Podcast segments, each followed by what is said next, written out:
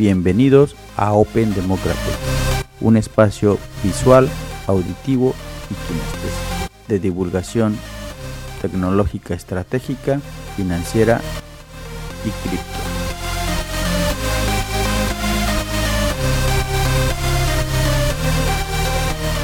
Para entender los conceptos y las ideas complejas, en ocasiones necesitamos hacer comparaciones. ¿Cómo están? Hoy vamos a hablar de las diferencias entre el dinero fiat o el dinero común y cripto o blockchain. Hago un paréntesis. El tema de las cripto, a mí me cuesta trabajo decir que son criptomonedas porque la SEC en Estados Unidos no ha aprobado que sea todavía una moneda. Entonces, por definición y por conceptualización, yo seguiré llamando criptoactivos. ¿Por qué? Porque de alguna manera te beneficia un rendimiento de la apreciación del valor de ese criptoactivo.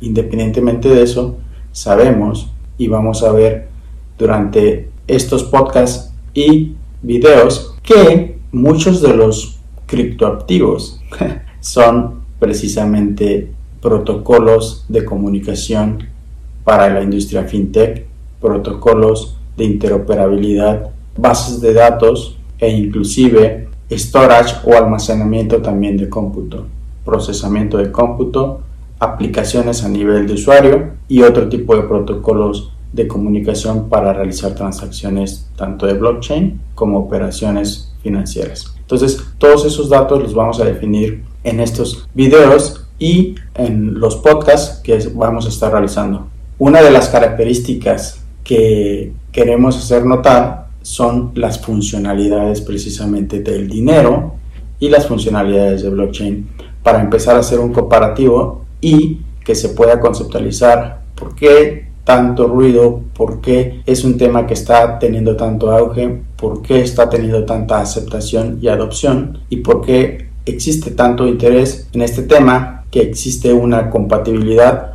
o una similitud con el dinero común o dinero fiat como lo conocemos. Entonces, empecemos con estas definiciones. Este video, este podcast, trata los fundamentos de los conceptos, los cuales nos van a ayudar para entender todo este movimiento. Existe un concepto que se llama medium of exchange, que es el medio de intercambio.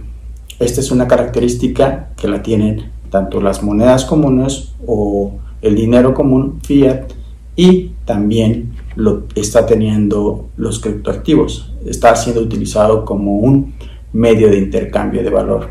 Bitcoin, inicialmente en el documento liberado por Satoshi alrededor del 2009, precisamente fue un documento que habla de un intercambio peer-to-peer, para par. La iniciativa era hacer una especie de dinero digital Vamos por ahí. Sin embargo, en la actualidad, debido a que la emisión total de bitcoins es de 21 millones, no va a haber más. Hablando solamente y específicamente, hago la aclaración de bitcoin, este criptoactivo está teniendo mucha apreciación y entonces está siendo utilizado como almacenamiento de valor. Inicialmente la propuesta era que fuera un protocolo para poder hacer operaciones peer-to-peer para par para intercambiar valor. Sin embargo, por el nivel de escasez, que esta es otra característica también del dinero, el scarcity, y que está relacionado con otro concepto que también veremos a posterior, que es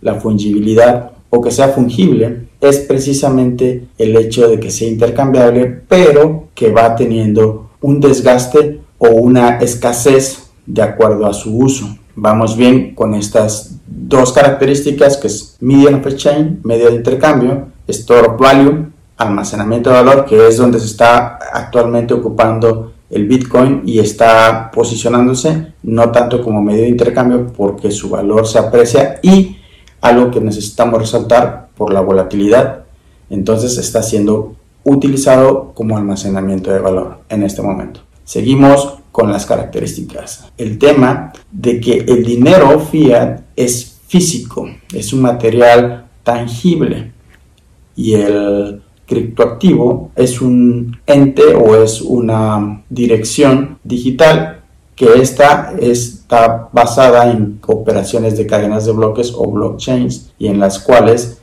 existe un mecanismo de criptografía, lo cual le da la certidumbre para poder comprobar el grado de autenticidad precisamente de la operación de blockchain cuando es creado un Bitcoin o cuando son creados los satoshis, que son las fracciones que componen un Bitcoin. Existe un concepto basado en la ley de Metcalfe Law o la ley de Metcalfe que es precisamente el efecto de la red social o el Network Social Effect. Esta ley es la que estudia el efecto de las redes sociales. Podemos utilizar un comparativo con el tema de la red social de Facebook, LinkedIn o cualquier otra red social con las que estemos familiarizados, en donde la adopción y el efecto que tiene multiplicativo la utilización de esa red en particular digital tiene un valor comercial. Ese gradiente o ese peso que le da el valor de la red social es otro componente más de las características y funcionalidades que tiene Bitcoin y otros criptoactivos. Hago la diferencia para conceptualizar estos términos entre el dinero fiat o el dinero común y los criptoactivos blockchain entre ellos y otros criptoactivos. En otros videos definiremos qué es la prueba de valor, hablaremos del ecosistema de los mineros o de la minería. También hablaremos en otros videos subsecuentes de la prueba de trabajo, proof of work, y de la diferencia con la prueba de valor o proof of stake. Existen otras pruebas también que se llaman la prueba histórica y una combinación de otros tipos de operaciones y otro tipo de pruebas. Pero por el momento nos quedamos con estas diferencias y estos conceptos. Asimismo, en el podcast o video subsecuente hablaremos de los números. Ya hablamos de que la emisión de Bitcoin es de 21 millones, pero hablaremos de temas de adopción, cuántos cajeros existen, en dónde, cuántos criptoactivos son generados o cuántos bloques de Bitcoin son generados y en general hablaremos de números de adopción, números de carteras digitales, pero por el momento estas son las diferencias entre el dinero fiat y los criptoactivos o blockchain. Estos son los conceptos fundamentales que de aquí van a derivar muchos conocimientos y otro tipo de teorías, ideas e inclusive funcionalidades tanto del dinero común como de blockchain. Espero les haya gustado este podcast, este video. Nos vemos en el siguiente video y nos escuchamos en el siguiente podcast.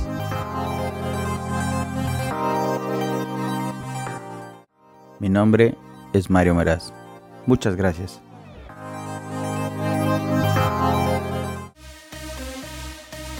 Bueno, esto ha sido todo por hoy. Bloque a bloque, bits a bits, Open Democratic.